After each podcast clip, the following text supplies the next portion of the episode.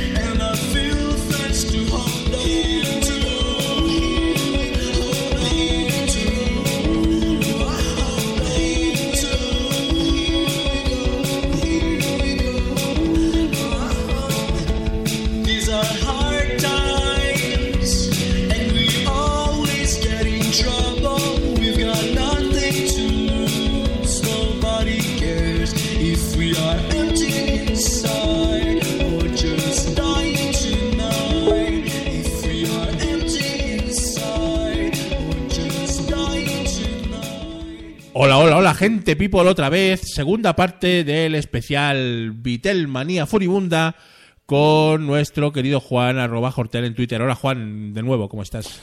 Hola de nuevo. Bueno, hola, hola a todos.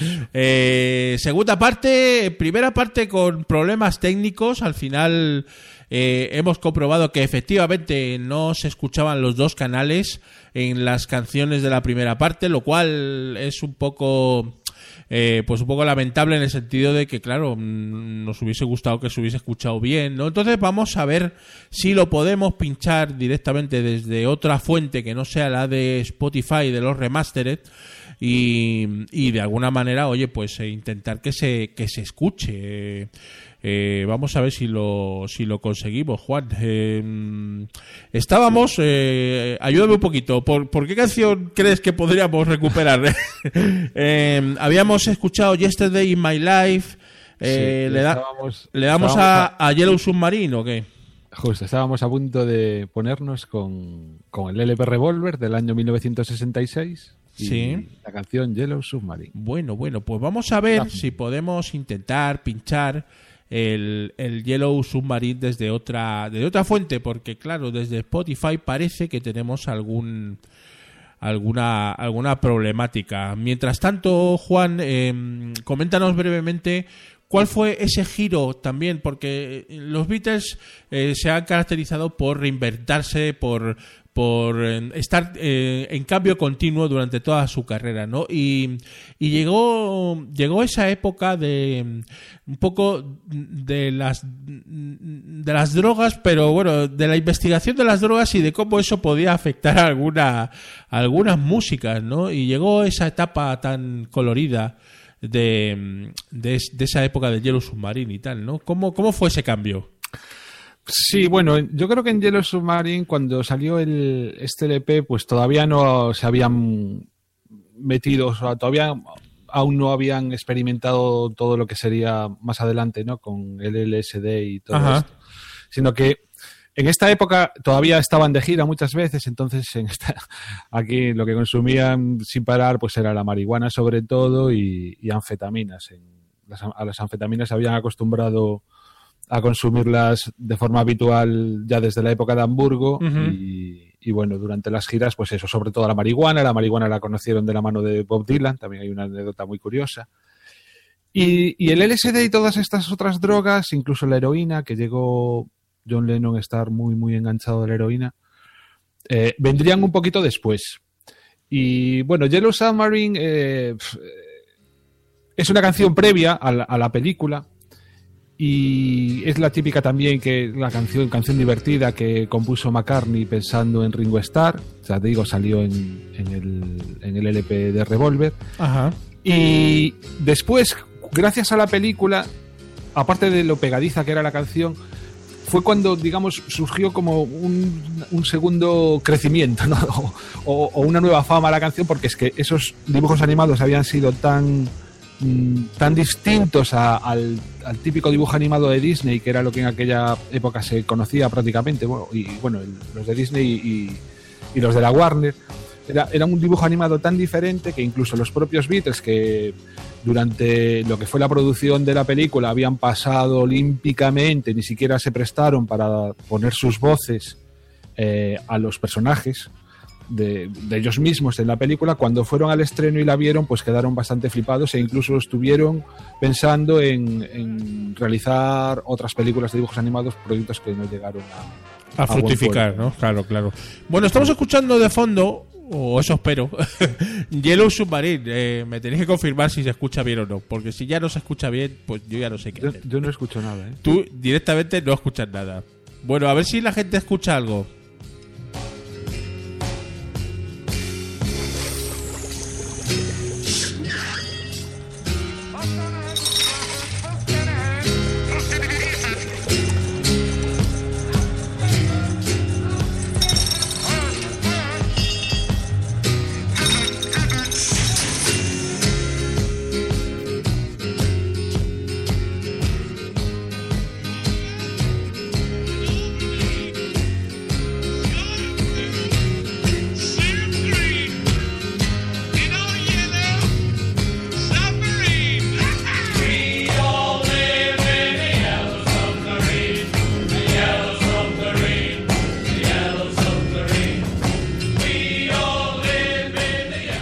Yo ya no sé qué hacer, chicos, la verdad. Esto me está volviendo loco, porque no, yo lo escucho perfectamente. Eh, ahora estoy tirando de MP3 y lo escuchéis, lo seguís escuchando por un solo canal, lo cual, pues, es como, como no lo sé, Juan, no sé, no sé qué podemos hacer, porque esto ya. Sí, yo que soy gafe, ¿no? Pues, eh, bueno, menos mal que las canciones son todas tan conocidísimas, porque tampoco me he ido a una selección así de canciones demasiado extrañas que yo creo que cualquiera de los que nos están escuchando son capaces de recordarlo. Sí, eh, ahora salta. bueno, hoy tenemos un lío aquí muy filipino, ¿no? Porque lógicamente estamos intentando poner eh, las canciones de otro lado. Eh, porque nosotros solemos tirar de Spotify, ¿no? Eh, para toda la jugada. eh, y bueno, no sé qué hacer eh, ahora mismo, eh, querido Juan. Quizás a lo mejor volver, como decías que a lo mejor lo de los canales en las últimas canciones se, arre- se arreglaba, ¿no? Pues vamos a intentar tirar por ahí, ¿no? Vamos, A mm, vamos a escuchar el Sgt. Peppers, que es el- la próxima canción desde Spotify.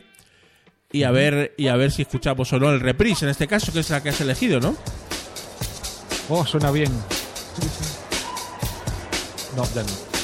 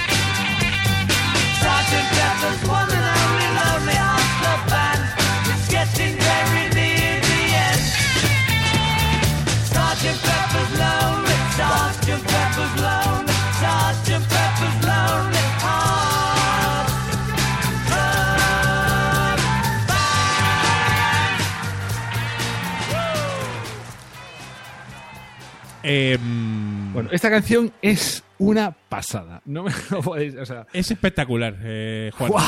Eh, para mí es. ¡guau!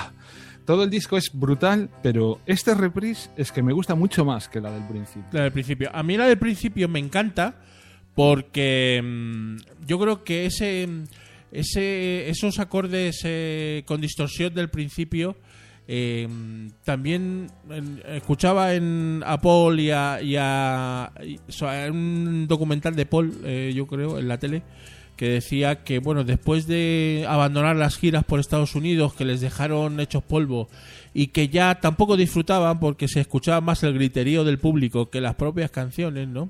Se metieron en el, en el estudio, ¿no? Y, y el disco tardaba en salir, ¿no? Em, y la gente empezaba un poco a dudar de que se había acabado la creatividad de los, de los Beatles, ¿no? Y cuando salió el Sgt. Peppers, eh, los Beatles dijeron, aquí tenéis esto, que es una puta maravilla, ¿no? Y fue así, ¿verdad, Juan? Sí, sí, fue, mm, fue, no sé, para mí este disco es, ¡buah! A veces lo pongo entre, estoy entre este y el álbum blanco, ¿no? Pero, pero es que este disco es todo, es, es, es brutal. Em, todo lo que has dicho, la, la competencia que tenían con los Beach Boys en aquella época, eh, revolucionó. Pues, este disco fue revolucionario. Dicen que es el primer álbum conceptual. Y no sé, para mí esta canción, con esa última, ¿no? La de. que, que acaba en, en The Day in the Life, A Day in the Life.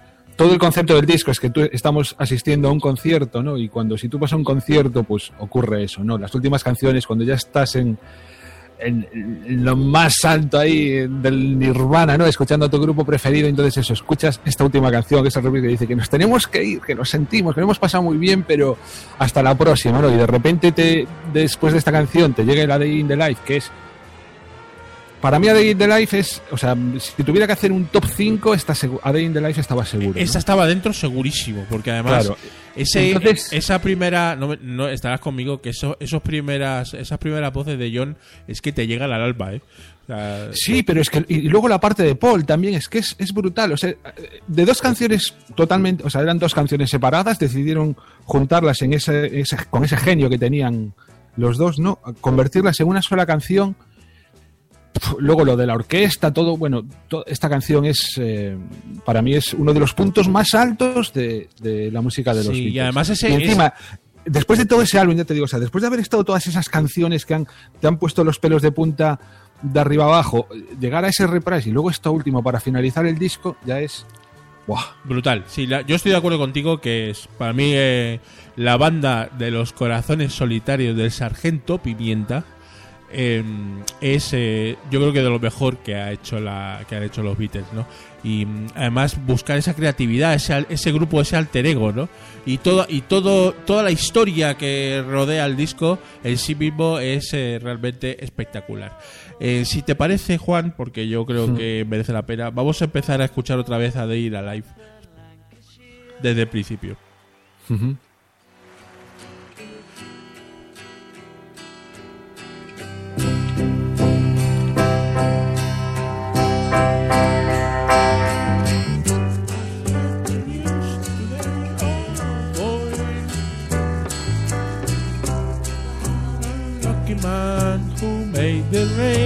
Ya que no se oye a John, pues canto yo. Hombre, no es lo mismo. Eh, sí, al, al final lo que vamos a hacer es que ponemos el canal de la música y cantamos nosotros, ¿no? no va a ser lo mismo, pero bueno, oye. eh, eh, es lo que dices tú. Las canciones son tan conocidas que, bueno, aunque aunque charlemos nosotros encima, yo creo que la gente las, las va a reconocer todas, ¿no? Eh, bueno, aquí en el chat eh, se han reenganchado unos cuantos, eh, otros se han perdido por el camino en lo que tiene abrir otro otro programa, ¿no? Y, y nada, pues evidentemente co- comentando todo todo lo que estábamos eh, hablando tú y yo sobre que la pasada que es el el Sgt. Peppers también y, y bueno también reco- re- mm, comentando toda toda la intervención de Desita que en sí mismo ha sido muy muy graciosa. Bueno eh, seguimos adelante querido Juan y vamos vamos con vamos con una canción que tiene mucho que ver contigo no Un poquito nada más. Es, es tan imposible que, que faltase siendo yo, ¿no? El que está aquí de invitado de, Claro, y lo vamos a explicar porque, bueno, algunos eh, supongo que lo sabréis, otros no, pero nuestro querido Juan es podcaster y muy bueno. Y tiene un podcast de arquitectura que se llama, Juan, El amor será yo, arquitectura. La Morsa era yo arquitectura y claro, eh, la bolsa era yo y, ahí está, la bolsa. Es, la bolsa de esta, esta bolsa de, del Magical Mystery Tour de, ahí está. escrita por John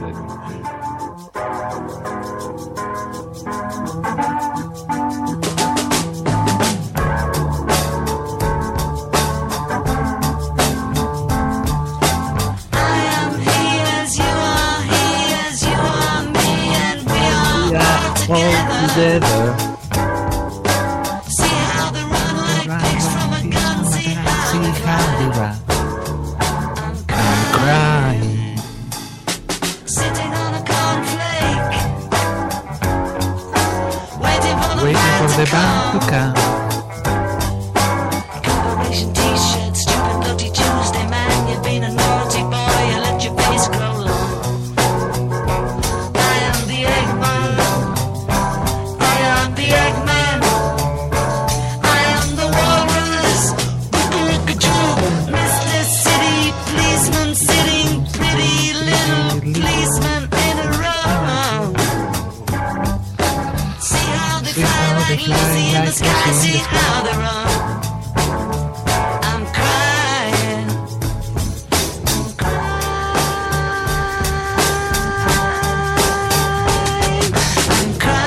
Bueno, esta canción, Juan, tiene mil historias. eh. Cuéntanos alguna de ellas solo. Pues eh, bueno, si os queréis enterar bien de, de- de esto y de por qué el amor será yo, arquitectura se llama el amor será yo, os invito a que escuchéis un episodio que no tiene nada que ver con la arquitectura de mi podcast, que se llama El amor será quién, y en el que explico exactamente el- todo el nombre, ¿no? Y incluso me desnudo un poco a nivel de, de y todo eso, ¿no? Esta canción es muy curiosa porque antes hablaba de Shotton, que decía que era ese amigo del alma de John Lennon, y estaban, pues como muchas veces, leyendo cartas de fans en, no sé si en el salón o vete a saber en qué estancia de la casa de John Lennon, y apareció una carta de un estudiante del instituto al que habían asistido ellos, diciendo, o sea, explicando que eh, su profesor de literatura utilizaba las letras de las canciones de los Beatles para, en plan, que hicieran comentarios de texto, ¿no? Entonces, claro, muchas de las canciones de los Beatles, pues eran. Todo el mundo estaba ahí a buscarle significados extraños y en esta canción quieren decir esto y tal. Acabamos de ver, pues, todo lo que nos contaba de Sita, ¿no? De, de la muerte de Paul McCartney. Bueno, pues el caso es que les obligaba este profesor de literatura a hacer un comentario de textos. Los alumnos, el alumnado tenía que dar su versión de lo que quería decir cada una de las canciones.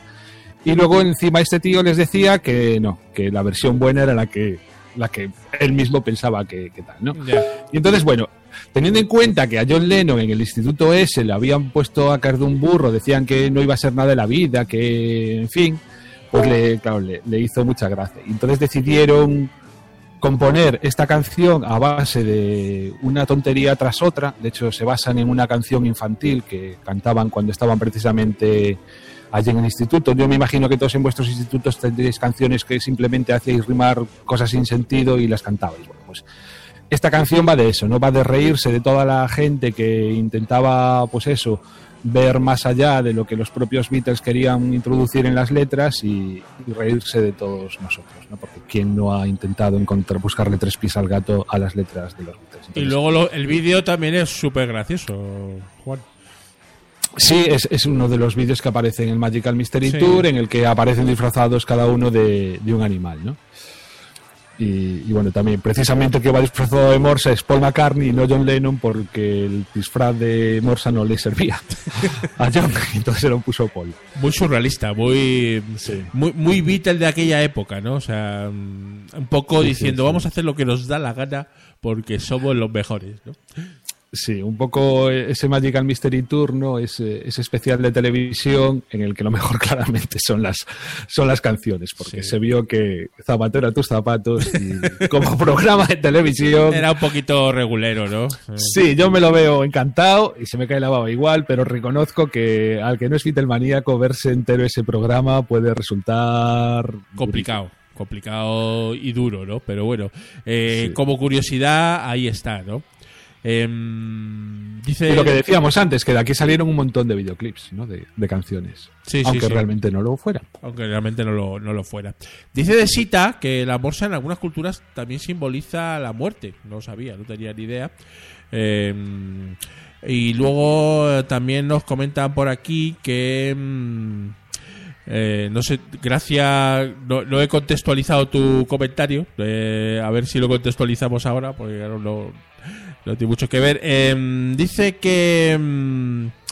Ah, vale, dice que en Magic Mystery Tour se ve una foto de Paul con bigote y que no es Paul sino William Campbell, dice de Sita. Sí, de Sita sigue con lo suyo.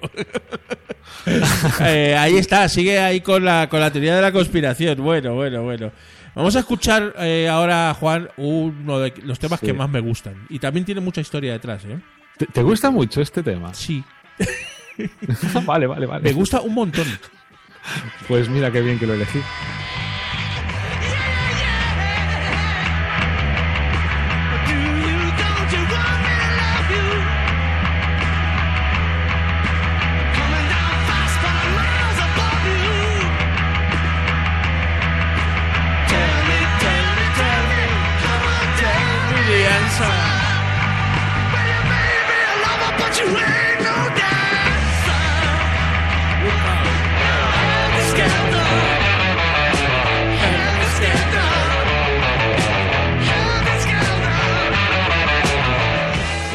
Mí este, esto me, me está cerca del hard rock, eh, querido. Sí, sí, o sea, es que tiene ahí una distorsión eh, muy graciosa, ¿no? Eh, que- y- Sí. inaudi- inaudita. Bueno, evidentemente sí que había grupos eh, que la usaban, ¿no? Pero eh, poco menos utilizada en, en grupos eh, poperos rockeros tipo Beatles, ¿no? Pero los Beatles hacían lo que querían y se desmarcaron con este Helter Skelter que es brutal en directo, ¿eh? Una cosa tremenda, ¿eh? Sí, es, de hecho, tiene una versión de 27 minutos de esta canción. Lo que pasa es que no llegó a salir nunca editada en disco porque ni siquiera en el Anthology o en alguna de estas cosas raras que sacaron, por, precisamente porque es tan larga que dicen es que esto se come el disco entero ya sola, ¿no? Sí. Y, y esta la elegí, mira, me alegro que te guste, pero la elegí sobre todo porque es una composición de Paul McCartney. Y entonces Paul McCartney está etiquetado como el de las baladitas, el de las canciones divertidas, amables, finas, tal. Bueno, pues aquí lo tenéis con esta pedazo de canción que prácticamente anticipa lo que es el- o lo que fue después el heavy metal. Estamos hablando del año 1968. O sea Claro, que- o sea, hay unas distorsiones ya muy interesantes, eh, muy precursoras también. Y ¿qué, qué relación tiene esta canción con con Charles Manson, eh, querido Sí, Juan? Esto es, eh, esta es una de las cosas más tristes, ¿no? Si acaso, de la historia de los Beatles, y es que, aunque esta canción no tenía nada que ver, Charles Manson, eh, no sé si os acordáis, era un tipo que, mm, el líder de una secta, que pues no sé en qué año sería, pero sería pues en el 69 o el año 70, por ahí, se metió en la casa de Roman Polanski y asesinaron a Sharon Tate eh, fue algo muy sonado y, y bueno, eh, la razón, o sea, digamos que la inspiración que confesó Charles Manson que habían tenido para realizar este asesinato, que realmente no, o sea, Charles Manson no fue el que asesinó a Sharon Tate, sino que fueron la gente de la secta, ¿no? Inspirados por, por él. Bueno, pues eh, Charles Manson decía que se había inspirado también en, en esta canción, Helter Skelter. La razón exactamente de qué es lo que veía en la letra de esta canción como para llegar a eso no, no la sé, tampoco me... No, no quise saberlo nunca demasiado. Sí, mejor no saberlo, ¿no? O sea, sí. Sí, pero bueno, no, no tiene nada que ver desde luego porque es más, Charles Manson pensaba que la canción la había compuesto John Lennon, no es de John Lennon, es de Paul McCartney. Eh, entonces, bueno, que estaba equivocado de la bala. ¿no? Simplemente decir que el Helter Skelter es como se le llamaba una especie de toboganes en espiral o algo así que había en muchos parques de atracciones de Inglaterra. Sí, muchas versiones de Helter Skelter. Me acuerdo ahora de una de U2, por ejemplo, muy famosa. eh, pero evidentemente sí, es una, es una canción con mucho con mucha historia. eh, acaba de entrar el señor Sansa. Hola, buenas noches, caballero. Eh, dice Juana que su álbum favorito de los Beatles, el primero que se compró con 12, con 12 añitos nada menos, es ese The Beatles, ¿no? Eh, donde aba- sonaba el, el Helter Skelter, ¿no? Eh, bueno, querido Juan, eh, todavía nos quedan unos minutos por delante y bueno, vamos a ir, vamos ¿Cómo- a ir, vamos bien, vamos bien de tiempo, claro, el segundo programa ya, si fuéramos mal ya sería preocupante, ¿no? Yo simplemente decir que el álbum blanco eh, es una pasada también en sí mismo. Yo decía antes que para mí está entre los mejores álbumes están entre este y el Sgt. Peppers. También muy cerquita de ellos está el Abbey Road, pero El Abbey Road a mí Eh, me gusta mucho también, es muy buena el claro. Pero claro, es que nos gustan todos. pero claro, es que el álbum blanco, que encima es, es el único álbum doble que tienen, eh, oficial, bueno, oficial también son el rojo y el azul, pero ya son de recopilaciones. Y cada canción es, eh, es un mundo, ¿no? Y es, es brutal eh, este álbum, vaya, no sé. Dice- Escogimos esta, pero podríamos haber escogido muchísimas otras. Cualquiera, cualquiera de ellas. Dice Juanan que la edición del álbum blanco que produjo Gil Mar- Martin, el hijo de George Martin, no tiene desperdicio. Ha vuelto a escuchar sonidos nuevos en casi todos los temas de- del disco, eh, dice Juanan. Pues eh, sí, evidentemente lo, lo intentaremos eh, escuchar esa edición de Gilles Martin, ¿no? Eh, bueno, no hemos hablado nada de George Martin, eh, Sí. que es el quinto Beatle, ¿no? Sí, ha habido muchos quintos Beatles. Sí, pero A uno de ellos de era George. Martin, ¿no? Pero sí, yo creo que pa- para mí, si tuviera que nombrar un quinto Beatle, eh, desde luego sería George Martin, porque fue el productor que tuvieron desde ese primer disco y hay, o sea, buena parte del éxito yo creo que se lo deben a él. Hay que recordar que ninguno de los Beatles sabía de música más allá, o sea, cuando anotaban las canciones anotaban do, fa, fa, lo que es sostenido, yo qué sé. Yo no soy músico, no lo sé, pero vamos, no sabían escribir en un pentagrama. Todos los arreglos los hacía George Martin. Eh, yo qué sé, por ejemplo, hablábamos antes de Yesterday, toda, toda la, o sea, la escribió el cuarteto de cuerda, todas esas notas las escribió George, eh, George Martin. Y de hecho hay una anécdota, o sea, hay una cosa, yo no, o sea, en, en el Sgt. Peppers hay una canción que se llama She's Living Home, imagino que a todos os suena, Sí, imagino que sí, ¿no? sí, sí, sí. Es una balada preciosa. Bueno, pues el caso es que esa es una de las pocas canciones que no está eh, producida por George Martin. Y es una de las espinitas que tiene clavada. O sea, una de las cosas que medio le echó en cara George Martin a Paul McCartney de que no hubiera esperado por él, porque el día que se pusieron a componerla pues no andaba por allí, y entonces cogió el primero que pasaba, no recuerdo quién es exactamente, sí. y, y Paul McCartney dice que se arrepintió de haber grabado esa canción, con, o sea, de no haber esperado a George Martin para grabar esa canción. Bueno, Luego, luego Juan. Hombre, otro, Sí. otro posible quinto Beatle sería el representante, ¿no? Eh, Brian Epstein. Brian Epstein, Brian claro. Epstein, ¿no? sí, lo que pasa es que, bueno, Brian Epstein.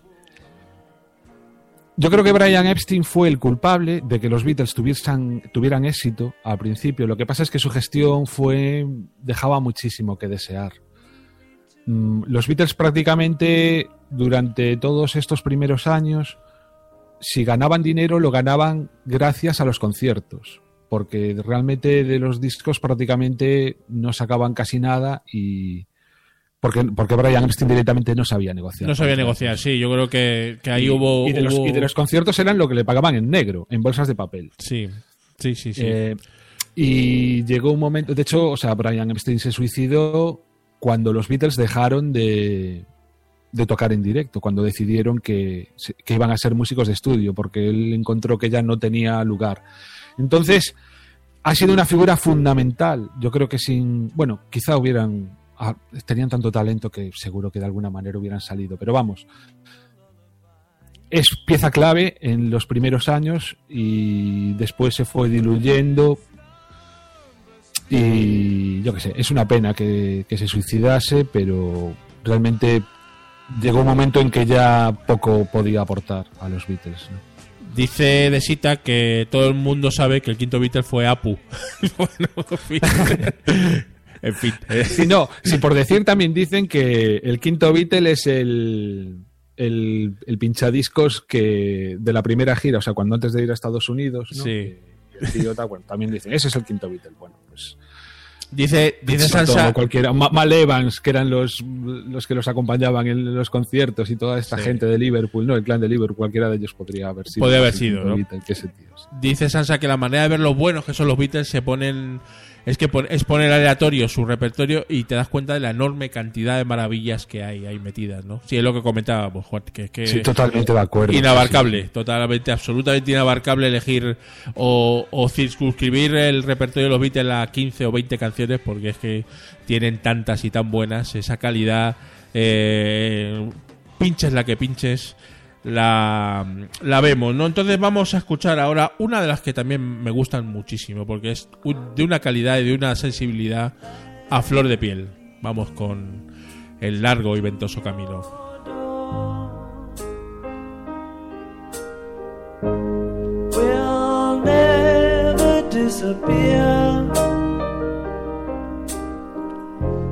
I've seen that road before.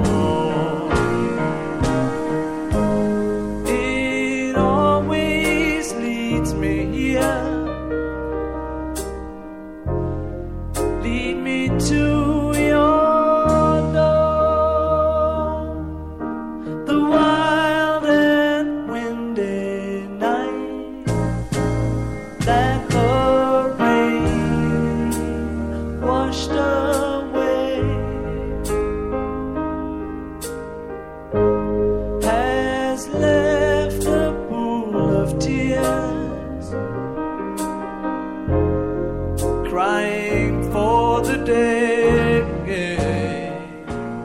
Llegamos al Let It Be, eh, Juan, y las cosas ya se empiezan a torcer. Sí, eh, Let It Be, aunque es el disco que es el último disco de los Beatles que salió en 1970, en realidad se grabó a continuación del álbum blanco. Eh, se trataba de un proyecto en el que fue Paul McCartney el que los embarcó. Bueno, ya desde, desde la época del Sgt. Peppers, digamos que el que más tiraba del carro, los proyectos nacían casi siempre de la mano de Paul McCartney y el resto iban un poco a, lo que dijese, ¿no? A lo que decidiese Paul McCartney. Aunque John Lennon seguía siendo, en cierto sentido, el líder mm, natural o, el que aún ostentaba los galones, John Lennon estaba más preocupado de las drogas, empezó a salir con Yoko Ono, empezó a, mm, a sentir que había cosas más allá de los Beatles que le interesaban y bueno, fue apartándose, fue dejando un poco, poco más o menos el grupo y, y el, lo que digamos llegó a, conformar la- o donde se cuajó la ruptura fue durante la grabación de este álbum que Paul McCartney embarcó al resto, le vamos a grabar un documental sobre cómo se graba un álbum y ellos que durante toda su vida como los Beatles habían estado grabando en, en Abbey Road, en, en la intimidad, tenían normas como que absolutamente nadie se colaba durante las sesiones de grabación, a no ser que fueran de vez en cuando que invitaban a gente, pues yo qué sé, pues por la, la grabación de alguna canción, mismo para la grabación de Yellow Submarine hay mucha gente por ahí, o no digamos la de All You Need Is Love, que ni siquiera se grabó en Abbey Road, bueno, que ahí invitaban a mucha gente, pero vamos, lo que es componer y lo que es grabar, allí eran en la intimidad, absolutamente todo el mundo tenía prohibido el estar allí, pues imaginaos, ¿no? La, intimidad que, que, que tenían, ¿no? Con, con George Martin, el ingeniero de sonido que, que tocase, y allí ellos encerrados. Y de repente tener que parir un disco entero delante de las cámaras, con, estando grabados en todo momento, en el que era difícil hasta meterse unos con otros. Hay, si veis la película, porque de esto al final se hizo una película y un documental, hay un momento en que el George Harrison, o sea, está por la carne diciendo a Jess, es que tienes que tocar no sé cómo, toca no sé qué, y le, George Harrison ya le dice, mira, dime exactamente qué quieres que toque, y yo lo toco y déjame en paz. Y, y tal". déjame vivir, ¿no? Sí. Claro, sí, o sea, quiero decir, ya estaban las cosas que, que, entre que cada uno ya llevaban muchos años de siendo los Beatles. Además, ser los Beatles era ser, o sea, lo que hacía uno repercutía en los otros. Lo que decíamos, cuando John Lennon dijo que eran más famosos que, que Jesucristo, eso es como si lo hubieran dicho todos ellos. Cuando Claro. Paul McCartney confesó que, tomaba, que había tomado LSD, cuando encima del que menos LSD, to- LSD toma cada, es como si todos hubieran confesando que tomaban drogas. Entonces, querían ser personas individuales, no querían, querían dejar de ser un Beatle para ser John Lennon, para ser Paul McCartney, para ser los Harrison y para ser Ringo Starr. Sí, cada uno la agarró Pero un poquito ya por su cuenta y ya la, el grupo, la cohesión del grupo Claro. Mm. eh, era complicada, ¿no? Yo, como siempre digo, la culpa de todo la tiene Yoko Ono, ¿no? no es así, Buena- buena- no es así, pero, pero podría haber sido, ¿no? Un poco también un detonante que, que porque claro, ya Yoko Ono se metía en, en las grabaciones, ¿no? O sea, ahí está- Justo, es que claro. esa fue, o sea, Yoko Ono, quizá lo, en lo que más sintieron el resto es que se estaba metiendo donde antes, o sea, que entraba a las grabaciones. Sí. Y encima, no solo eso, sino que eh, de vez en cuando le decía así en la oreja a John Lennon. No, no se sabía lo que se decía, pero inmediatamente Lennon decía, oye Ringo, que no sé qué, o oye Paul, que no sé cuánto. Entonces era como, pero es esta tía esta China nos viene aquí a, a decir cómo tenemos que tocar cuando nadie se ha, nadie ha osado entrar Eh, a, a nuestras grabaciones y la tenemos que aguantar. ¿Por qué? Porque John Lennon dice que sí. Entonces, pues eso, hubo ahí un caldo de cultivo que, que estalló encima con las cámaras, con Sí. todo eso. Claro, con las cámaras también, eh, la tensión adicional. eh, se, se, se veía en el ambiente que estaba la cosa a punto de explotar, ¿no? Y de hecho, lo cual este disco, sí, este disco, o sea, cuando ya por fin acabaron y todo eso, decidieron que, que no había disco, prácticamente, pues, pues por lo mal que, Claro. que, que tal. Y entonces fue cuando grabaron el, el Abbey Road y ya una vez que habían el- que se habían separado incluso, cogió todas las cintas que había allí, se las dio Paul McCartney a- al productor este, que ya no era George Martin, ¿cómo se llama? El, el creador, a Phil, a Phil Spector Phil Spector, sí. que es, que es el creador del muro de sonido, le dio todas esas cintas y entonces Phil Spector fue cuando montó el, el Let It Be, que siendo el penúltimo disco que se grabó, al final fue el último. El último, sí. Dice de cita que Lady B ni posaron juntos, cada cual hizo la sesión de fotos por separado y, y la cosa estaba muy, muy complicada, ¿no? Eh, evidentemente, ¿no? Sí. Y también eh, eh, me dice que la culpa de todo la tiene ella, evidentemente. y dice, dice Juanan que en varios temas del álbum blanco canta o se la oye de fondo. Sí. Eh, ah, Eh, Bueno, canta, grita. bueno, sí, sí, la verdad es que es un personaje que para el Beatlemaníaco clásico es un personaje odiable, ¿no? En cualquier caso, ¿no? no, supongo que la, la culpa no es. no- yo entiendo que la culpa no fue solo de ella. Ella quizás a lo mejor tuvo alguna parte de culpa. Pero bueno, eh, los- la guerra de egos también era ahí entre Paul y John. Bueno, ya es que no, no, va- no vaticinaba nada sencillo, ¿no? Muchos años también de estar juntos. Al No. final la- los proyectos se acaban, ¿no? Sí, pero de todas maneras, la amistad siempre quedó, ¿eh? Siempre, siempre estuvo ahí. Aunque no te creas tú que John y, y Paul coincidieron una vez que se separaron muchas veces, pero, pero la amistad aún. Se respetaban, aún perduró, ¿no? Se respetaban, y- sí. Bueno, al- los primeros años, telita, ¿eh? Las cosas que se dijeron. Las pullas que se tiraron incluso dentro de, de- de canciones del, en los álbumes fue. ay, también son para contar. Solo para contar, pero- sí, sí. Eh, bueno, pero- parece que en el chat no son muy amigos de Phil Spector. Sí, eso, eso estoy leyendo.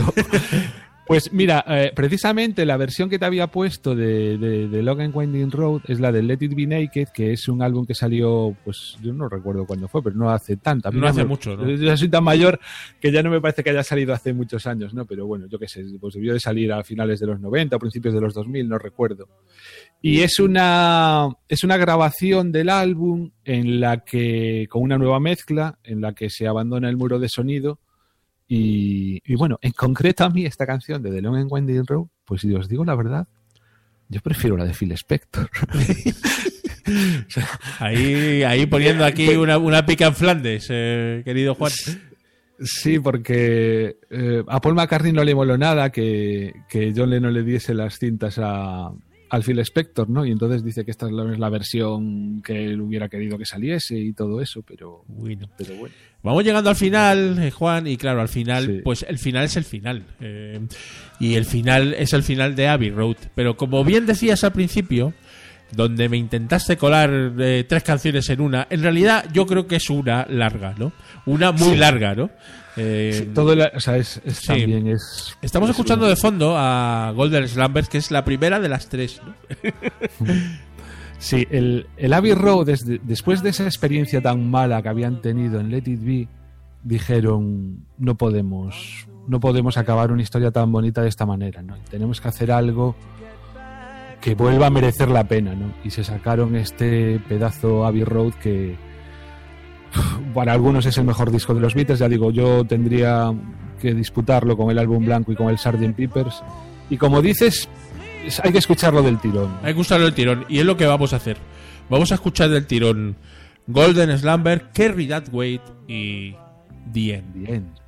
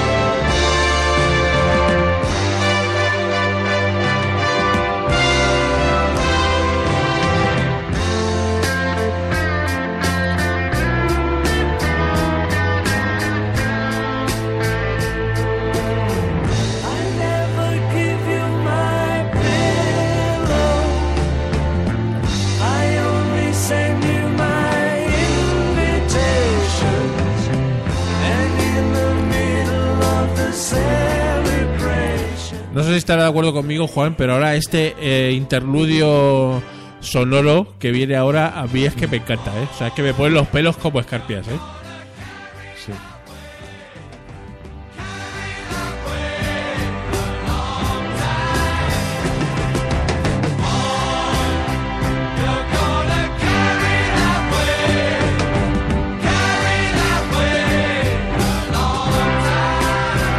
Nos dice Juanan que para él el Abbey Road eh, está muy bien, pero se nota que ya no hay grupo. Hay una sucesión de canciones de Lennon y McCartney, alguna fenomenal de Harrison, puestas una detrás de otra. Bueno, Sí, pero ah, contesto ahora después, pero escucha. sí, vamos a escucharlo. ¿eh? Esto es espectacular, ¿eh?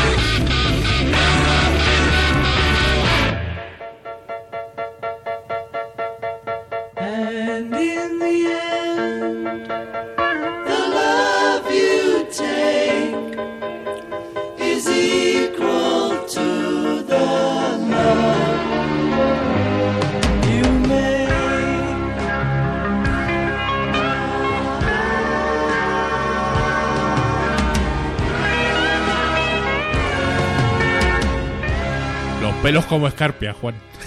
Es que, Dios mío, que la última canción Oh, qué maravilla. sea eso, o sea, que, que acabe la historia, esta historia, ¿no? Diciendo, el, y al final, todo el amor que has obtenido es, es igual al que tú has dado, ¿no? Pues Y es, y es que es, es filosofía pura y dura, ¿eh? De la Uf, vida. Es. guau, que bueno, que luego hay otra canción. No, es igual, este es el final. Esto es el final, aquí. y- Oh, punto qué maravilla, qué maravilla, querido Juan. Oye, em, no tengo palabras para agradecerte estos dos programas que, que nos has regalado eh, hoy en el Barbedel con tu sapiencia de los Beatles eh, totalmente espectacular.